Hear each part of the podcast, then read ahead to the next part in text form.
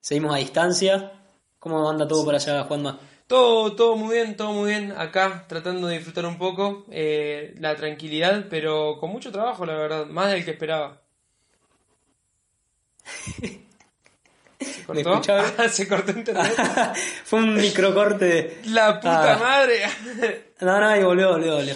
Por suerte esto eh, es una, una enseñanza. Esto me hace acordar que SAPE es un acrónimo eh, que me inspira muchas cosas. A mí me llega En, al este- corazón. en esta Claro. situación me planteo yo, ¿seremos alienígenas planteándose existencialismos? Tal vez. Depende de qué lado lo mires. Depende de qué lado lo mires. Bueno, uy, vos sabés que hoy estuve lavando unas cosas y viste que, bueno, Juanma, como contamos, está en el campo en Córdoba, Viviendo en el monte nomás. tras la sierra, en el monte. Y bueno, los viejos están, eh, están allá, tienen como una, un emprendimiento, hacen mermeladas, cosas así. Entonces cuando tengo unos frasquitos de mermelada, yo se los doy para los viejos. Y hoy cuando estaba limpiando uno, vi que tengo como cuatro frascos para darte, hermano. No, Así que no. apenas vuelvas, te los doy. Está claro que mis viejos te van a amar. Te van a tener un pedo por encima de todo el resto de nuestros compañeros que ojalá estén escuchando este podcast y te estén envidiando muchísimo. bueno, va, va, va a recibir tu recompensa. Después vamos a ver Perfecto. qué te doy. Mm. Bueno, así que tenés cuatro frascos para mí. Sí, boludo. Bueno, eso del frasco me hizo acordar de la... ¿Viste el video que te pasé el otro día de que hablaban de la vida? El de la grasa. Que me dijiste que Claro, era, era el de... ¿Cómo era? Bueno, si lo quieren escuchar está bueno. Es es en inglés nomás, pero es un profesor de astrobiología o algo así. Astrobiología, rarísimo, sí. Que me salió de la página de Instagram de la Agencia Espacial Europea. Así que si les interesa escucharlo, podemos hablar de eso. este Muy video. bueno. Un poco de lo que dice el loco en el video. Me parece muy bien porque la verdad estaba muy interesante, muy muy interesante. Yo está claro que me quedé hasta donde está el video, lo terminé de ver y seguí en la mía. Pero vos me dijiste que te había interesado mucho el tema, así que imagino que habrás investigado un poco más conociéndote. Un poco, tampoco es que me maté investigando, pero un poco más he leído para... pues estaba bueno el tema, estaba lindo. Ese es el Aparte andaba Licha que conozco.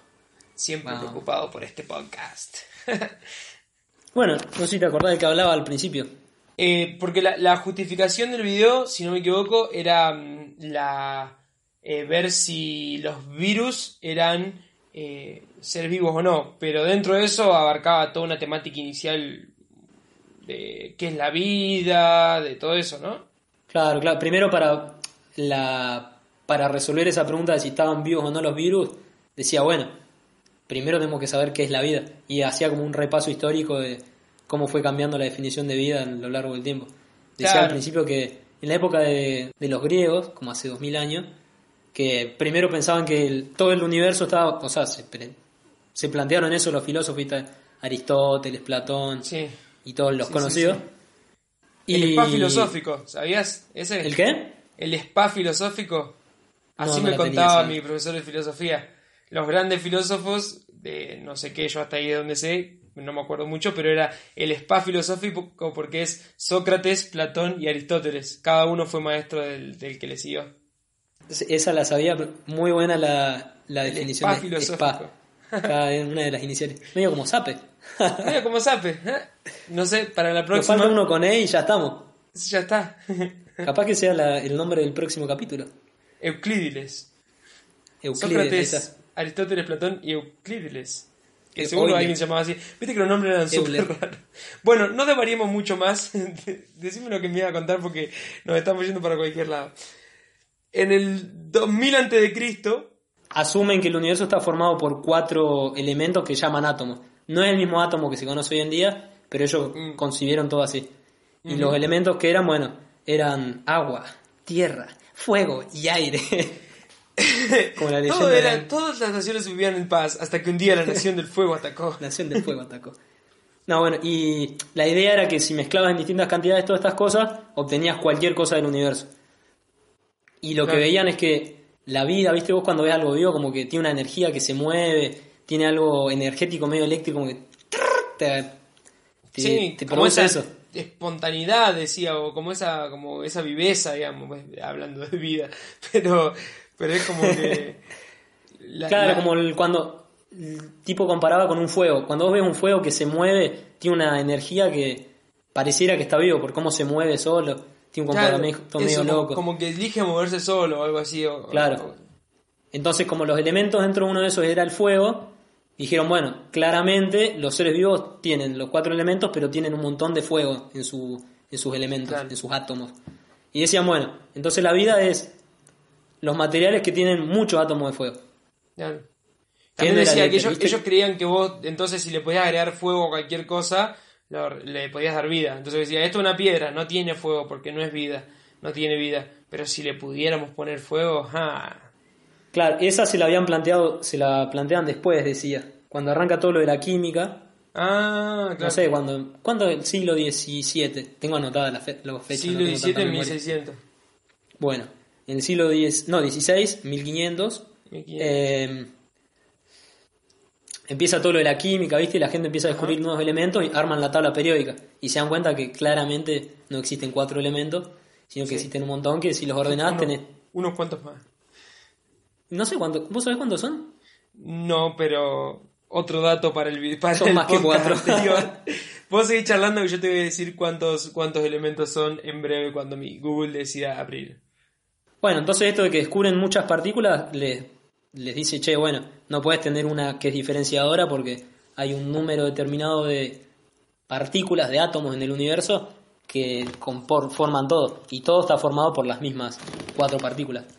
Claro, es que... Y ahí se le cae toda la teoría. Entonces Claro. agarran y dicen, por lo mismo de que tenés esa energía especial, dicen, bueno, ya fue, hay algo nuevo que se llama el vital, que es como una fuerza vital, que solo las cosas vivas la tienen, dice. Y eso es lo que le da, como un espíritu, algo así. Eso es lo que le da la vida. Como si si fuera lo que es el, el alma o algo así. Che, 118 elementos químicos, para no, no colgarlo más porque si no después me voy a olvidar. 118 elementos químicos. Bueno, no serían los que habrán descubierto en el, en el 1500, ¿no? Pero sí. claro, sí, capaz que eran menos. sí. Y bueno, necesitaban esta diferenciación porque si no, decís, bueno, un, no sé, decirle algún servicio, una mariposa y, un, y una mochila están hechas de lo mismo y ¿por qué son distintas? Claro, claro. No hay y, por ejemplo, No hay tomás, tomás una planta y tomás lo que vos hagas con la madera de esa planta y los, mate- lo- lo- los compuestos en sí son muy parecidos, digamos. Claro, Y nomás que un- vivo, una mesa y donde sí que está viva. En cambio es la- el árbol y pues sí, Claro, está bastante vivo. Y bueno, y no sé qué te tenés algo para opinar de esto. Vamos haciendo como unas pausitas y opinando. Eh, tengo para opinar que aguante el vital. no, no, pero esta, entonces en esta parte me decías que eh, era cuando ellos pensaban que si vos pudieras obtener ese ambitalis y Claro. transfundírselo a, a alguna otra cosa más, podías generar eh, generar cosas vivas de lo no vivo, ¿no? Sí, sí. Es más, ahora me doy cuenta que esta debe ser la época de. ¿Cómo se llama la que escribió Frankenstein, Mary Shelley? Debe ser la época de esos Y libros. capaz, y capaz. Como que creían que podías infundir la vida por una cosa que le agregabas a lo no vivo. Por electricidad, por algo de eso. Claro. Bueno, sí, sería... Capaz que habría que googlearlo eso. Hay producción, se está ocupando de buscarlo. Ah. Hay producción trusca. Y bueno, que eso se le, le llamaban la generación espontánea. Por ahí, viste, cuando se pudre en los Sí. lugares en los lugares que hace calor, viste, cuando se pudre la carne, por las moscas le salen gusanos. En esa época creían que los gusanos se generaban porque la carne se llenaba de ese elan vitale y ¡pum! crecían los gusanos de la nada. Entonces, más adelante, como en 1670 por ahí, un, tan, italiano que se llamaba Redi hace un exper- unos experimentos igual que Pasteur. Pasteur es el de la leche, ¿viste? El, Ujú, Seguro sí. que lo escucharon alguna vez.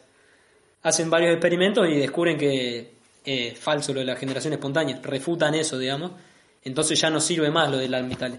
Claro. Eh, ah, lo que te iba a decir sobre eso. Bueno, para, primero no me quiero ordenar mis pensamientos porque si no esto va a ser un quilombo. Frankenstein, 1823, así que le pifiaste medio lejos. pero No Por importa. Vamos a hacer de cuenta que. mil- 1500 dice. Porque vos pensás, 1823 termina en 3, si a 8 le restás 3 te quedan 1500, ahí está. Esa era la clave de la cuestión.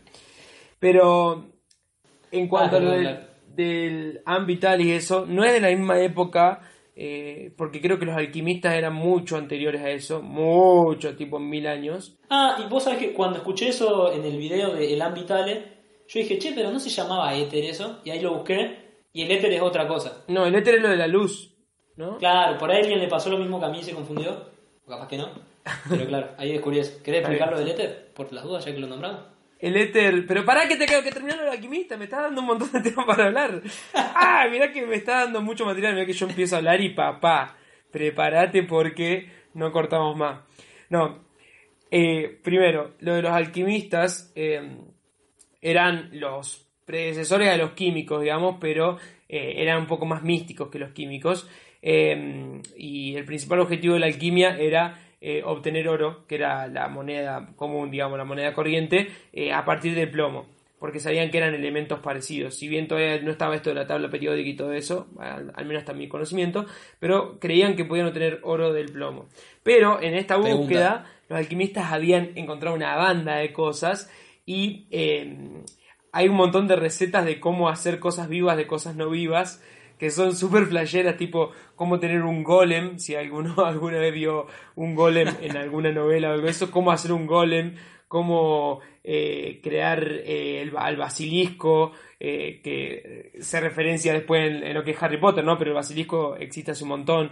Todo ese tipo de cosas, bueno, justamente en el basilisco está eh, la, la, la piedra filosofal, en Harry Potter digo, que también eh, era un el alquimista. de Eh, Nicolás, no sé cuánto. Nicolás Flamel, pero que en realidad eh, es histórico Nicolás Flamel, ah, o semi-histórico, al menos aparece en libros como tal vez fue un mito, pero, pero bueno, son muy locos porque son tipo poner un huevo de gallina con tierra y esperma humano en un pozo durante no sé cuánto tiempo y va a salir el golem y va a seguir todas tus órdenes pero dura 20 lunas y después se muere, una cosa así muy flashero, voy a decir, está documentado, lo busqué en Wikipedia y está, están las cosas documentadas.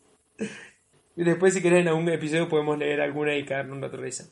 Pero bueno, con respecto a lo del éter, te dije que si me dabas pila para, pie para hablar no iba a parar más. Con respecto a lo del éter, el éter era eh, la masa, digamos, invisible que eh, los científicos del pasado, bastante pasado, pero no tanto, creían en, sobre la que se movía la luz. Eh, porque no, no comprendían bien la luz y creían que eh, la luz, como fenómeno, se transmitía Como el sonido, algo parecido al sonido. creo Claro, es como si vos pensás, ellos decían, a ver, si yo, yo para generar sonido tiene que haber un medio. Si no hay un medio en el que se pueda transmitir el sonido, el sonido no va a pasar. Y ellos decían, bueno, entonces la luz tiene que también transmitirse en un medio. Hoy en día se sabe que se puede transmitir en el vacío, pero en ese momento no. Y pensaban que el, el medio, digamos, donde se movía la luz era el éter, que era una sustancia que nos rodeaba a todos, eh, pero que era invisible. Perfecto. Hay unas Hermosa cosas muy grosas sobre la luz, pero sí, nos vamos a estirar muchísimo, si no. Y en la época de Aristóteles y todo eso, del spa filosófico, creían que era en lo que estaban sumergidas las estrellas. Como que el espacio era eso. Claro. No, sí, sí. Si hablamos eso, tenemos otro episodio de podcast eh, que se viene a futuro seguro. eh, sobre cómo, cómo creían que se percibía la luz y todo eso. Y es muy flashero. Porque, claro, la gente antes de tener las herramientas era muy loco, boludo, lo que pensaban. Y a veces uno se imagina, porque tenían herramientas. Lo que pasa es que no eran las herramientas que tenemos hoy en día. La pregunta es, de acá a otros 2000 años, que nuestras herramientas de hoy en día van a parecer súper prehistóricas. ¿Qué pensarán los científicos en ese momento? Y van a decir, eh, ¿te acordás que estos boludos pensaban que la nube era así? Pero no se daban cuenta que tenía esto, esto, esto, esto, esto, esto, esto, esto, esto, esto, esto, esto. Se teletransporta al otro científico. Porque para ese momento seguro va a existir. Ya ni, ni se van a acordar de Aristóteles. No, no. Va a ser un, un vago recuerdo. Entre Bueno, nos podemos saltear un pedazo de la explicación que venía ahora. Y ya que estamos hablando de esto de la física, Sí. hay otro físico reconocido que es el de el famoso por el gato, de Schrödinger, Ajá. que después propone que la vida se crea, o sea, la vida es todo lo que tiende a crear orden en el universo, que el universo naturalmente, las leyes de la física llevan a decir que el universo tiende al desorden. Entonces el loco decía que, bueno, todo lo vivo, todo lo vivo tiene un orden. Por ejemplo, vos estás vivo, tenés una cara que tiene una forma ordenada, todos los, los humanos tienen el estómago en un lugar, eh, los pulmones en otro, los animales lo mismo, los árboles tienen una estructura que no es algo aleatorio. Claro, eso marcaba mucho. ¿Cómo? Que marcaba mucho sobre eso, sobre la... la eh, más que verlo en el desorden, lo marcaba mucho en la, la aleatoriedad que tenía el universo respecto a, a los seres vivos que está todo muy perfectamente ordenado y funcionando como un mecanismo perfecto comparado con el universo que es como caos. Claro. Si quieren buscarlo, serían seres negentrópicos. Negantrópica, alta palabra, che. Alguien tendría que hacer Bueno, una pero el- canción o una banda con eso. Negantrópica. El problema con eso era que, bueno, justamente se opone a toda la naturaleza del universo, que es, eh, por las leyes de la física universales, es justamente que todo tiende al desorden. Entonces agarraron los científicos más modernos que Schrödinger y dijeron, bueno, pero está buena la definición, pero por ahí está mal encarada. Mirándolo a otro lado, dijeron, en realidad lo que está vivo es todo aquello que hace que aumente el desorden de las cosas. Claro. Porque, por ejemplo, imagínate tenés un sándwich, que el sándwich no tiene ninguna bacteria ni nada, no hay vida, es solamente todas las partículas que están ahí armando el sándwich. Si vos no te lo comés y ninguna bacteria se lo come, el sándwich queda ahí por años hasta que le pegue un meteorito a la Tierra y lo Claro. destruya. En cambio, si vos venís y te lo comés o se lo comen las bacterias, lo, desen- lo desintegran, lo, lo desarman en un toque. Lo que llevaría miles de años lo, lo hacen en un día, ponele. Vos si te lo comés en un par de horas nomás. Es como que parecemos ordenados, parecemos ordenados, pero en realidad somos un poco desordenadores. Claro. Ponele la otra comparación que se me ocurría era que, por ejemplo, lo mismo de los meteoritos, pensando. Una- un pedazo de piedra que está en la, en la Tierra acá, ponele. Van a pasar millones de años hasta que se destruya la Tierra y ese pedazo de piedra termine en otro planeta. En cambio, si el humano interviene, o sea, la vida, rompen las piedras, lo ponen, sacan mineral, lo ponen en un cohete y mandan un, un robot a Marte, Claro. ponele. Aceleraron ese desorden natural del na- Sí, universo. sí. Lo que iba a tardar esa piedrita de la biblioteca que es la Tierra, de la estantería de la biblioteca que es la Tierra, digamos, en moverse a la otra estantería que sería Marte, se redujo un montón de tiempo. No, no sé si Sí, sí, lo sí, que perfecto.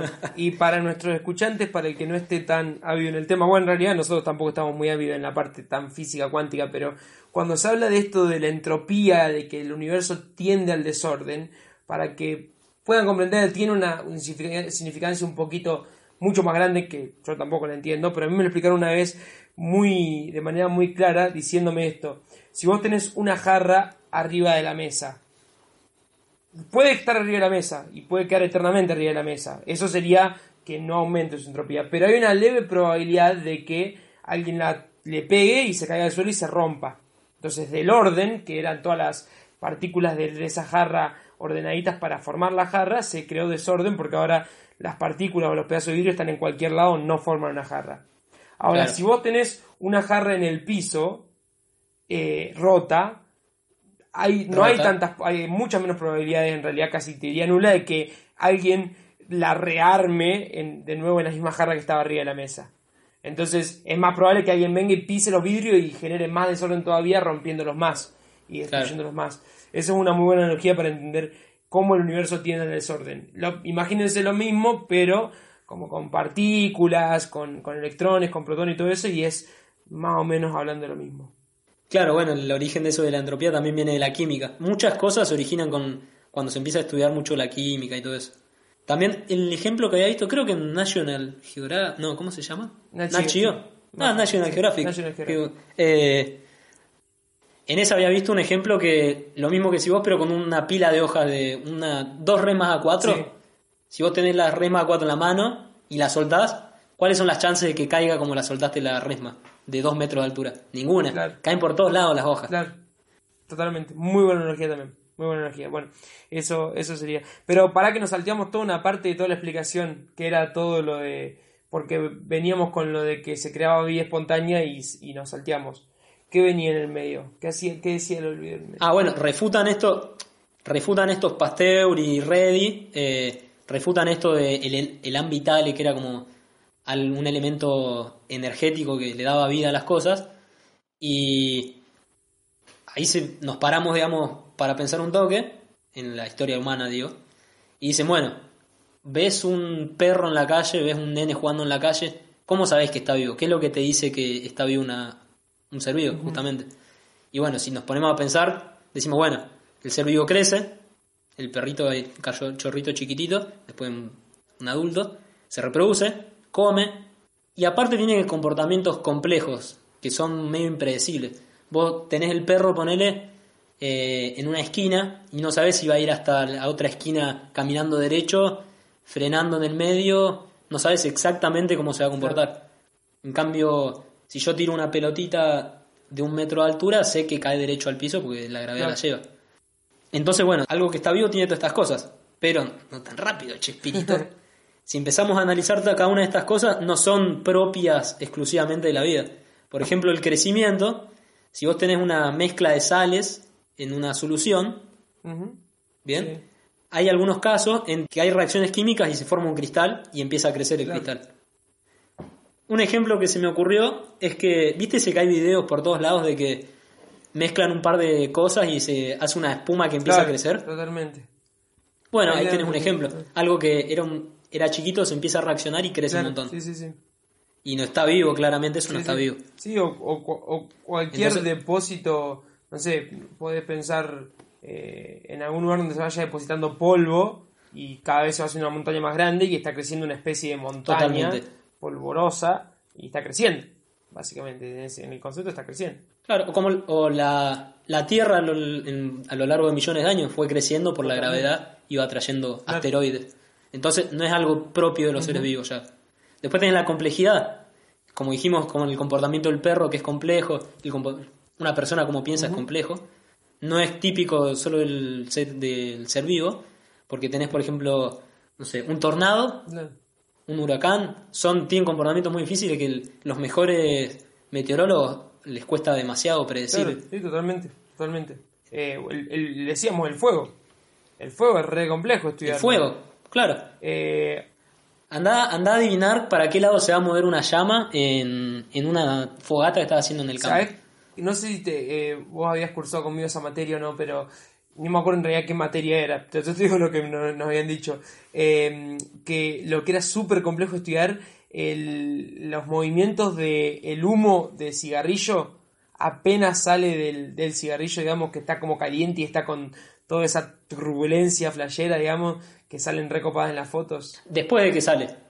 Claro, por eso, una vez que está, por eso que está, apenas está saliendo eh, al aire. Pues apenas ah, sale, como lo que se dice en física, un comportamiento laminar. Apenas sale laminar, es verdad. Y después, a los 3 centímetros, no sé cuándo, se vuelve todo turbulento. Estabas en la clase porque claramente me corregiste y si no hubiera sido alto padre. Pero claro, eso. Eh, ya eso es re complejo. O sea, y claramente un cigarrillo no está vivo. Bien, seguimos. Entonces, no se puede. Eh, crecimiento no vale. Eh, aleatoriedad no vale. ¿Cuál otra? Dos el metabolismo. Que dijimos que el, ser vivo come, cualquier ser vivo come. Eh, de vuelta podemos volver al ejemplo del fuego. Está bueno el ejemplo del fuego porque nos resuelve todas las dudas. El, que el fuego es vida, boludo. Me estoy empezando a plantear si es que el fuego no está vivo. Eso es lo que debe preguntarse realmente. ¿El fuego estará vivo? Bueno, el fuego tiene un proceso de metabolismo. Consume gas, que es material orgánico, digamos, y oxígeno. Y libera dióxido de carbono y agua. El proceso de combustión es ese. Vos cuando te clavas un lomito, estás consumiendo material orgánico y cuando respiras se descompone ese material orgánico con el oxígeno que respiras y liberas dióxido de carbono y agua.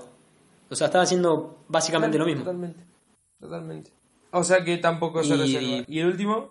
Y el último, para cerrar esta, este hilo antes de volver a Schrödinger, es la reproducción. El niki el chaca chaca. Vos podés decir, hay, por ejemplo, viste que ahora con todo esto del coronavirus salió en muchos lugares que el virus no está vivo, entonces no sé qué. Bueno, en realidad es una, eh, ¿cómo se dice? Un planteo que tiene algunas personas. O sea, no es un criterio totalmente aceptado, sino que hay ramas que creen que el virus no tiene vida y hay ramas que creen que sí. ¿En qué se basa esto? En que el virus por sí solo no se puede reproducir, como si puede un perro, por ejemplo. Claro, sí, necesita el, huésped. Si, lo deja en el aire, se va, a morir. claro, necesita una célula del huésped para poder reproducirse, claro. Si no, no se reproduce solo. Entonces, ¿qué nos lleva esto a pensar? Bueno, el conejo como, como ser no se reproduce solo. O sea, hasta que no tiene una pareja, no se reproduce. Entonces, que si vos ves un conejito que va corriendo por el campo y no tiene pareja, no está vivo. Sí, sí, Otro ejemplo, por ahí ese, vos me decís, bueno, por ahí es medio especial, está medio rebuscado. te hago otro ejemplo, el de los ani- animales híbridos. Los animales híbridos son los que son eh, nacen de cruza de especies. Por ejemplo, una mula o un, un pardo. Ajá. ¿Sabes? Hay nombres muy graciosos de, de animales ¿Cómo se llama? De- déjame buscarlo, por favor. Pumpardo. eh, Ah, como es la mezcla, un puma y un leopardo. leopardo. Un leopardo. Pumpardo. Sí. Hay unos Puma nombres pardo muy me graciosos. parece, pero sí. Pumpardo es un nombre. ¡Oh, por Dios! ¡Es re lindo!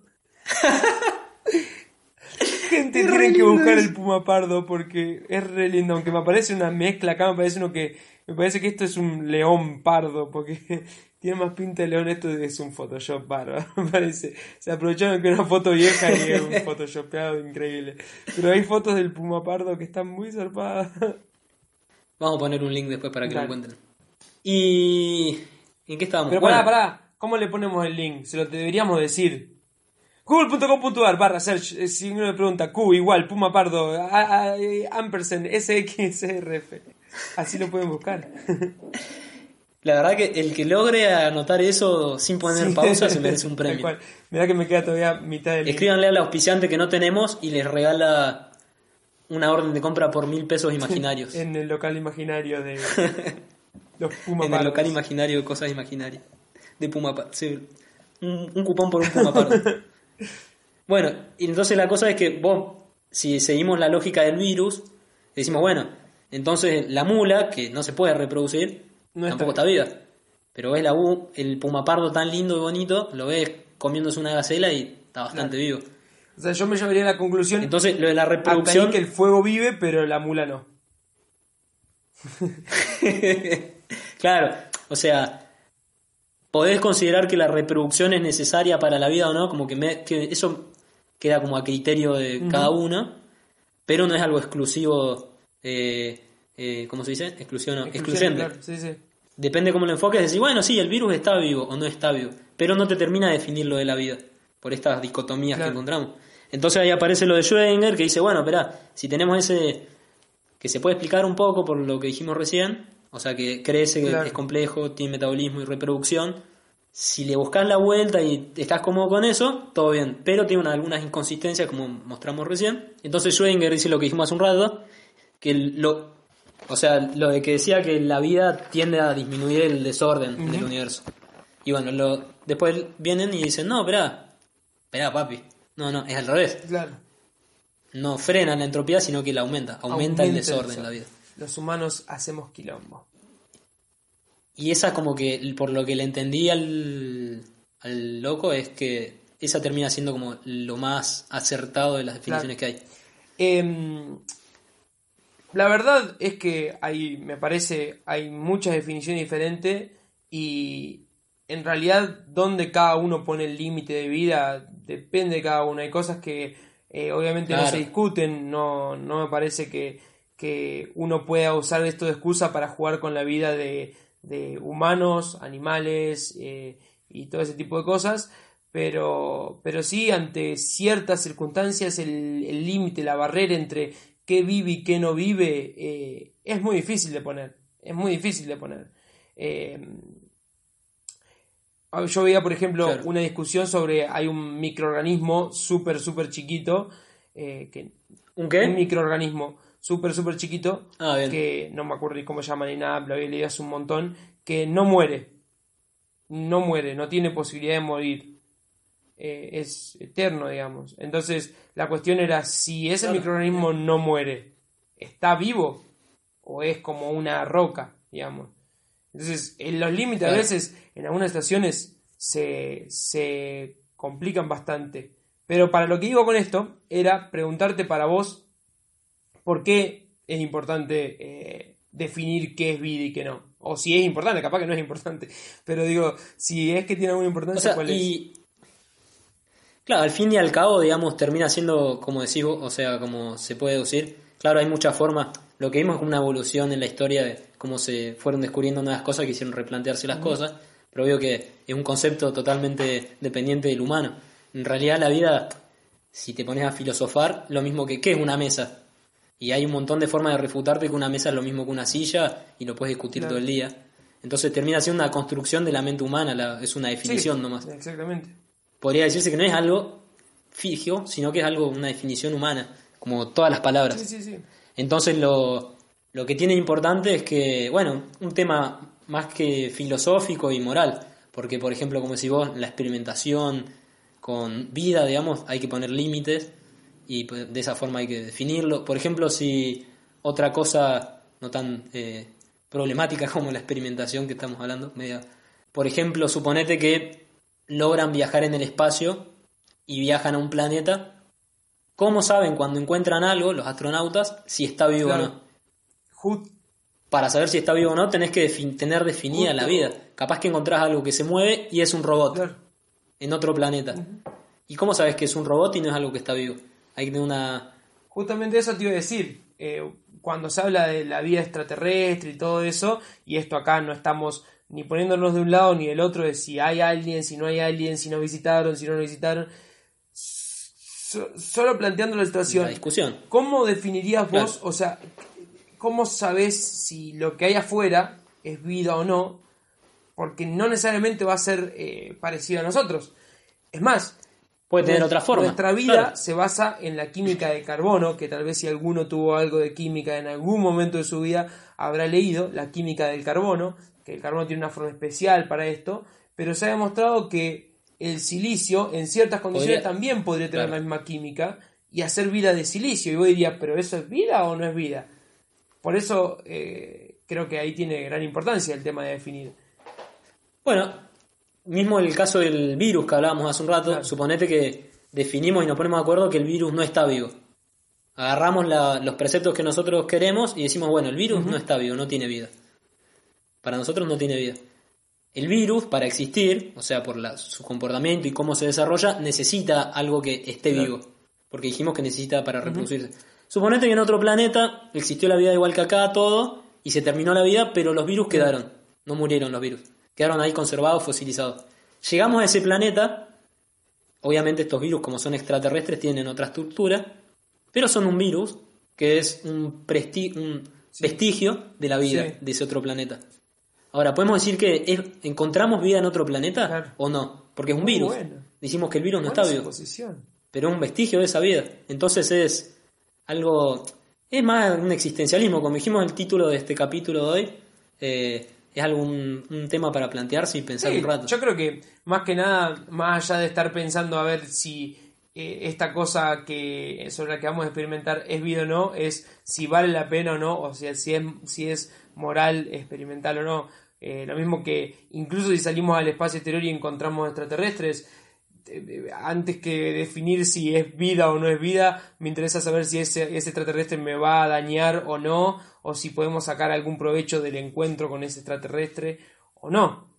Este, yo, con respecto a esto, que yo te, había hecho la pregunta porque justamente eh, eso era lo que yo pensaba que era, para, para eso era importante definir el concepto de vida, y en eso estaba trabajando Carl Sagan. No sé si lo ubicás, era el que dirigía la serie Cosmos, la De anterior. Cosmos. Si lo buscan en internet, seguro que lo van a conocer. Y si buscan en YouTube, eh, ah, No el, no el de cómo ahora que habla todo ese es así. Neil deGrasse Tyson, que es otro crack. Pero Es- Carl Sagan nombre falleció hace unos años y mientras él hacía estos programas de divulgación, su, su investigación, corríjame alguien si lo estoy pifiando, pero me parece escucharlo, era justamente decir, bueno, si yo quisiera desde la Tierra buscar vida en otros planetas, buscar si hay vida en otros planetas, ¿qué buscaría? porque la vida no necesariamente se basa en oxígeno, la vida no necesariamente tiene estas cuestiones de que decíamos recién de reproducirse o, de crear una estructura civilizada, porque puede haber vida sin civilización. Entonces, ¿qué buscarías vos? Porque nosotros mandamos constantemente ondas de radio al exterior y cosas así, pero ¿qué esperaríamos recibir? Porque tal vez ya viene otro lado que, que no está en la misma tecnología que nosotros o al mismo nivel o va por otras ramas. Entonces, ¿qué buscarías vos en otros planetas? Esa era la, la investigación de él. No buscarla, sino decir cuáles serían posibles parámetros para identificar que hay vida en otros planetas. Y eso me, me intrigó mucho cuando me lo contaron porque era una investigación flashera, bastante, bastante filosófica, además de, de, fís- de física, ¿no?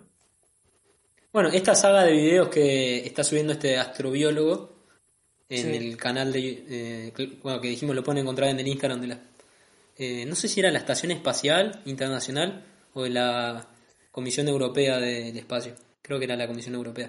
Pero bueno, y esto es una cadena de videos y hoy vi que eran, porque lo miré de vuelta al video, eh, tienen una serie de, el tipo, siempre el mismo tipo, tiene una serie de como 30 videos, ya sube una vez por día, una vez por semana, no sé. Son un montón. Y vi un poco los títulos por arriba y está muy bueno para verlos todos. Había uno que tenía este título de ¿Existe la vida basada en silicio? Que es lo que Ajá. hablaba vos recién. Me acuerdo que la primera vez que lo escuché me lo dijo una profe de química en el colegio, que la mina estaba, era un bocho, estaba media loca, pero era un bocho la mina. Y era muy piola. esto. O sea, loca bien, ¿no? Loca, viste, alguien Sí, que es sí, fanático de todo lo físico y lo químico que le apasiona, a eso Claro. me refiero. Eh, y bueno, la serie de videos está muy buena si la quieren ver y les gusta todo este tema. está muy buena. vos que manejás más o menos esto eh, en Spotify, ¿podemos ponerlo en, en los comentarios de última el link o no? O no, no hay lugar para comentarios del video, ¿no? Del, del episodio este no lo vamos a poner en el comentario del canal, pero... En la descripción podemos ponerla en la descripción de este Ah, capítulo. se puede. Bueno, listo, lo ponemos ahí y Sí, lo sí. pueden buscar por ahí. Pero sí, si no también... Si no, cualquier cosa nos lo pueden pedir, eh, nos escriben a nosotros y nos lo piden. Juanma, ¿cómo es tu Instagram? López JM96. López sin tilde y Z, JM y 96. El mío es Lisandro AC95, por si quieren y no lo encuentran al link, no lo podemos subir algo, nos escriben ahí. Si lo pasamos y por lo ahí, no pasamos. hay ningún drama. Cero problema. Bueno, yo creo que ya estamos. No sé si tenés algo más para plantear. Yo, algo. la verdad, Esa- este debate filosófico Quedé fue, satisfecho. fue bueno. Siento que hemos charlado de cosas muy interesantes. Eh, me interesó mucho el video, pero me interesó mucho más la charla con usted, doctor Acosta. Eh, no, la verdad que no. Creo que, creo que charlamos muy bien y creo que es un podcast súper bien cerrado. Buenísimo. Eh, tuvimos una estructura variada porque el primer capítulo fue linda flasheada, el segundo estuvo lindo y fue bien, bien para relajar y este fue para pensar un Sí, poco. sí, sí. Este es para flashearla, pero a, un nivel, a otro nivel del, del, del primero. Sí. y hoy el otro día me que- quemé con fuego, así que seguro que estoy vivo, porque el fuego está vivo. Lo que, lo que puedo entender de esta charla es que el fuego tiene vida. Yo, Y las yo, mulas, mira, ya no sé si yo estoy vivo, pero si querés le podemos dejar como cierre esta pregunta a nuestros escuchantes para que se pongan a filosofar en estas tardes de cuarentena. Piensen, ustedes están vivos. Chan, chan. Bueno, Bueno, y después de esa pregunta que hiciste vos, Juan, eh, Juanma, no sé por qué tanta formalidad. Suponiendo que todos los que estamos escuchando este podcast, ¿no? Creemos en Dios y sabemos que Dios existe. Dios, por la misma definición de Dios, podemos decir que Dios no crece, no tiene un metabolismo, no se reproduce y disminuye la entropía del universo porque tiende al orden, crea la vida, crea los animales, eh, crea el mundo. ¿Bien? Suponiendo que todo esto lo creemos todos y es cierto, ¿Dios está vivo o Dios ha muerto? Como dijo el famoso filósofo Nietzsche.